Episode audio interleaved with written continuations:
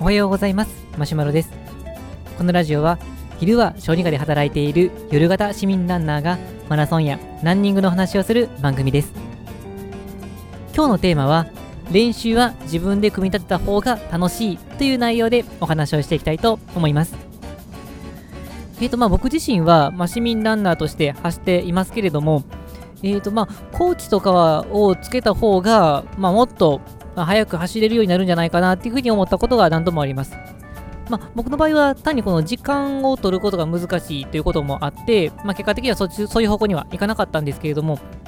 まあ、ただ、うん、これま賛否両論あるところとか、まあ、メリット、デメリット、両面あるところだとは思うんですけれども、まあ、こと楽しむっていうことに関していくと、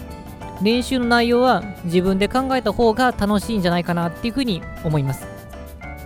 で、まあ、あのまだ自分の中でもこの意見定まってないところはあるものの、まあ、こう考えるようになった一つの、まあ、きっかけとしましては、よくそのマラソンランナーさんとか、まあ、プロの人とか、まあ、あのブログとかツイッター界隈とかで、まあ、有名な方とかの、まあ、今までの経歴を、まあ、見たりしていると、まあ、例えば、あのまあ、もともとは学生の時に陸上部に所属していて、まあ、長距離のランナーさんですっていう方もあるんですけれども、まあ、そういう方のを見てると、まあ、練習ハードすぎてしんどかったとか、そんなのをいっぱい書いておられるんですね。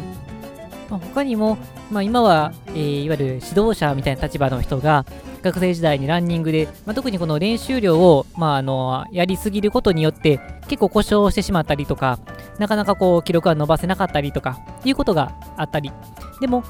まあその逆に故障したことがきっかけで十分なこの休む期間を取ったら、まあ、むしろ早く走れるようになったりとか学生の時にはしんどかったけども、社会人チームに入って、まあ、それでもしんどかったけども、そこでやめて自分で走るようになったら、まあ、むしろ楽しくて記録も伸ばすことができたりとか、まあ、そんなエピソードをよく聞いたりもします。まあ、そうすると、まあ、これだけ見ると、まあ、他の人がどうかっていうところがわからないので、まあ、あのこれだけで全て言えるわけではないんですが、ここだけから単純に考えると、これって逆にこの指導者の人がいて、厳しくこう指導されすぎるとしんどいのかなっていうふうにも、まあ、見えてきたりもしちゃいます。まあ、言ってもその本とかに書いてる人っていう人の方が少ないと思いますし、まあ、このコーチとかについてうまくいったら、まあ、うまくいってよかったなで終わって、別にそういう情報発信とかもしないと思うので、まあ、おそらくは、まあ、指導者についていて、うまくいってるって人の方が多いと思うんですが、まあ、ただ、こういうところから考えていくと、まあ、講師とかついてるから、まあ、イコール、あのー、まあ、楽しいのか、イコールうまくいくのかっていうところは、まあ、少しこう考えながら行動していった方がいいのかなというふうには思います。で、まあ、コーチとかがついてくれることのメリットとしては、やっぱりこの第三者の目があるっていうことは、練習の、まあ、精度を上げるっていう点では非常にいいのかなとは思います。まあ、やっぱりこの、特に指導者という立場の人は、まあ、プロですので、ランニングのこのフォームを見ると、まあ、こういう風に改善すれば速く走れるようになるとか、いうことを、まあ、やっぱり分かられると思いますし、その人の、まあ、体力とか走力に合った練習方法を選ぶことによって、まあ、きついけど効果がある。逆に楽だけれども、今の、まあ、体にとっては十分な練習とか、まあ、そういうのをチョイスをできる可能性が高くなります。で、ただ、ここで完全な受け身だと、どんなに素晴らしい講師であったとしても、やっぱりこのデメリットにはなるのかなと思います。受け身だと、このコーチがどんだけ素晴らしい練習を言ってたとしても、その練習をして、まあ、しんどいなと思ったら、なんでこんなことをしなければならないんだろうっていう思考になります。で、自分で考えていると、このコーチがこの練習を教えてくれた。この練習をするため、する理由としては、こうこういう理由があって、今特に持久力を伸ばさないといけないから、確かにこの練習はしんどいけれども、距離を踏むべき練習をしないといけないとか、いうふうに考えると、まあ、しんどくても、まあ、いわゆるそのしんどさに価値を見出すことができるので、楽しく練習することができると思います。まあ、なので、コーチがつくにしても、自分のこの完全な受け身じゃなくて、考えをしっかりと持った上でやっていく必要があるのかなと思います。で、逆に言うと、まあ、練習精度を上げるためにはコーチについてもらった方がいいと思うんですが、楽しむっていう点でいくと、まあ、自分で練習を組み立てるっていうこと自体が、まあ、やっぱり楽しくになってくるのかなっていうふうに思います。で、実際に自分で練習を組み立てるっていうのは、本当に楽しいなっていうふうには僕は思います。で、あのー、マラソンとかランニングの練習って、もう正直最初って、えただ走ればいいんじゃないの？だけ思ってたんですね。まあ、とりあえず長い距離走ったりとか、とりあえずいつもより速い、まあ、スピードで走るとか、もうこれがもうランニングのすべて、練習のすべてっていうふうに思ってたんですけども、まあランニング勉強すると全然そんなことはないなっていうことがもうどんどんどんどん知らされました。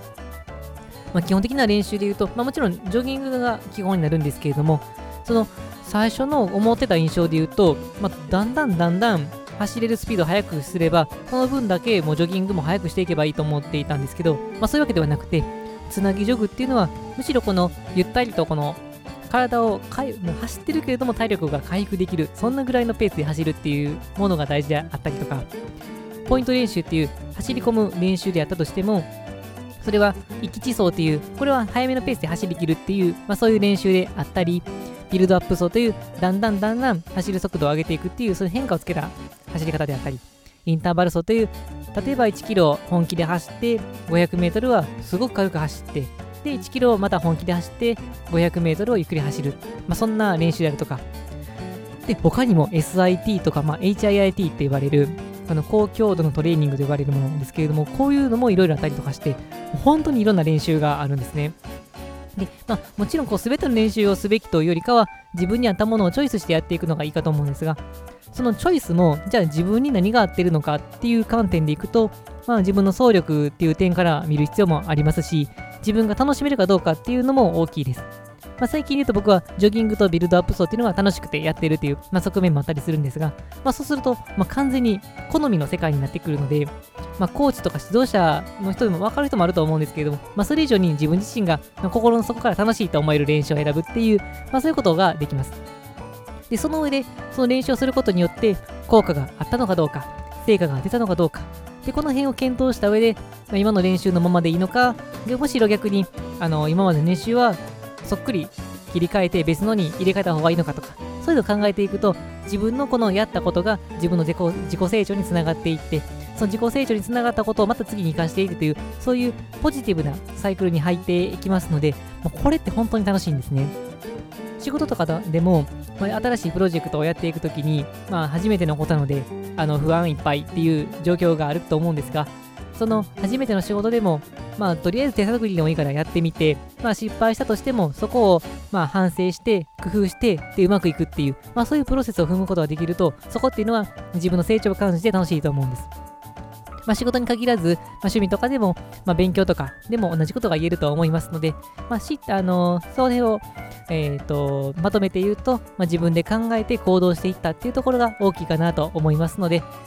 まあ、このコーチにつくっていうのもとても大事なことだと思うんですけれども、仮についたとしても、まあ、自分で、あのー、考えない受け、受け身なわけではなくて、自分で考えた上で、まあ、講師といろいろ話をして、自分の練習を作り上げていったり、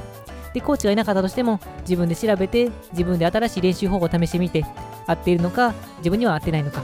で、それで成果が出ているのかどうなのか、こういうのを考えてやっていくっていうのは本当に楽しくて、あの、まあ、辛い、練習が辛いって感じるんじゃなくて、しんどいけども、なんか嬉しい、なんか楽しい、そういう風になっていくと思いますので、ぜひ自分で考えて、えー、走っていただけるといいんじゃないかなという風に思います。というわけで、本日の内容は以上です。本日も最後まで聞いていただきありがとうございました。練習を工夫して、まあ、今日もあの練習や走りを楽しんでいきたいと思います。それでは皆さんも良い練習を。それではさようなら。